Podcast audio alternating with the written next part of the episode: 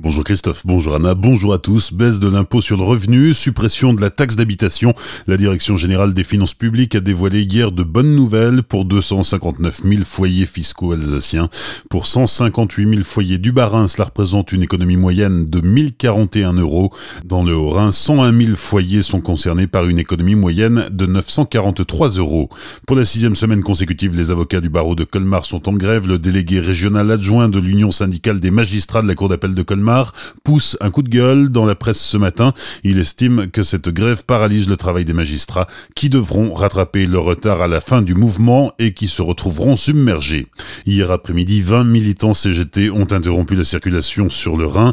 Ils s'étaient installés au niveau de l'écluse de Markelsheim. D'autres actions coup de poing sont annoncées pour les jours à venir. Depuis peu, une grande enseigne s'est installée à Colmar. Que peut-elle apporter aux locaux et aux touristes? Nos reporters Sabra et Mehdi sont allés à la rencontre des colmariens pour leur demander. Depuis quelques jours, Starbucks est arrivé à Colmar. Nous sommes allés à la rencontre des colmariens pour savoir ce qu'ils en pensent. Tout d'abord, pour Yves Emédinger, premier adjoint à la ville de Colmar, cette installation est bénéfique pour l'attractivité de la commune. Je pense que c'est une très bonne chose parce que ça va compléter et diversifier l'offre. Ça se fait pas au détriment des autres. Il y a des gens qui préfèrent avoir des cafés traditionnels et on a la chance à Colmar d'avoir plein d'établissements avec des bons cafés traditionnels qui correspondent à une certaine clientèle. Et puis se rajoute à cette offre une offre qui était attendue par beaucoup de monde et notamment beaucoup de jeunes. Un bon café traditionnel à l'image du 1924 un café situé à quelques mètres de l'enseigne américaine.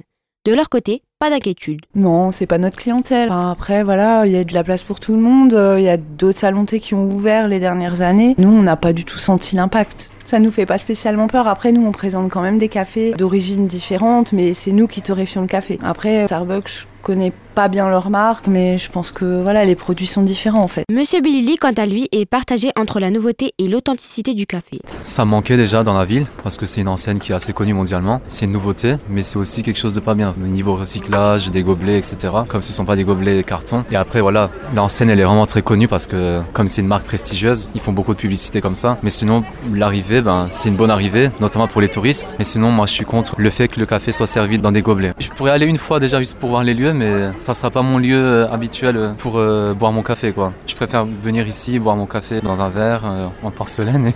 pour Robin, lycéen, les prix sont trop élevés. Ils sont déjà riches, donc je comprends pas pourquoi. ça sert à quoi de faire payer les gens aussi cher, alors que bah, en soi, ils pourraient le faire beaucoup moins cher vu qu'ils sont riches maintenant. Enfin, Yacine est aux anges. Il n'aura plus besoin de se déplacer à Strasbourg pour son Starbucks. C'est magnifique parce qu'on est tous les jours à la Mondine et on en a un peu marre. Là, ça fait de la nouveauté. On allait dans les grandes villes comme à Strasbourg pour aller à Starbucks. Et maintenant, c'est juste à côté. C'est magnifique. Je suis content. Sabra et Mehdi dans les rues de Colmar. Le géant Amazon pourrait venir à Domoc-la-Ville. Depuis plusieurs années, la plateforme d'activité d'Alsace centrale avec ses 48 hectares disponibles est à la recherche d'acquéreurs. Pour le moment, trois pistes sont étudiées, dont une avec le géant de la vente en ligne. Le groupe recherche à augmenter sa présence dans l'Est de la France, mais pour le moment rien n'est signé. À un mois des municipales, les élus ont décidé d'attendre la prochaine mandature. Plus de 35 millions de bouteilles de crément vendues l'an dernier, c'est un record pour l'Alsace. Cela représente une progression des ventes de 6,8% par rapport à 2018. La vente en France progresse de 7,9%, l'export de 2,6%. La Belgique, l'Allemagne et les États-Unis sont les trois pays où le crément s'exporte le plus. Les sports du week-end en football, la 25e journée de Ligue 1 se joue dimanche dimanche après-midi pour le Racing, les Strasbourgeois se déplacent au Groupama Stadium pour affronter l'Olympique lyonnais.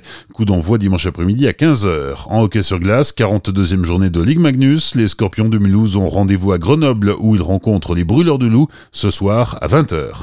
Bonne matinée et belle journée sur Azure FM, voici la météo.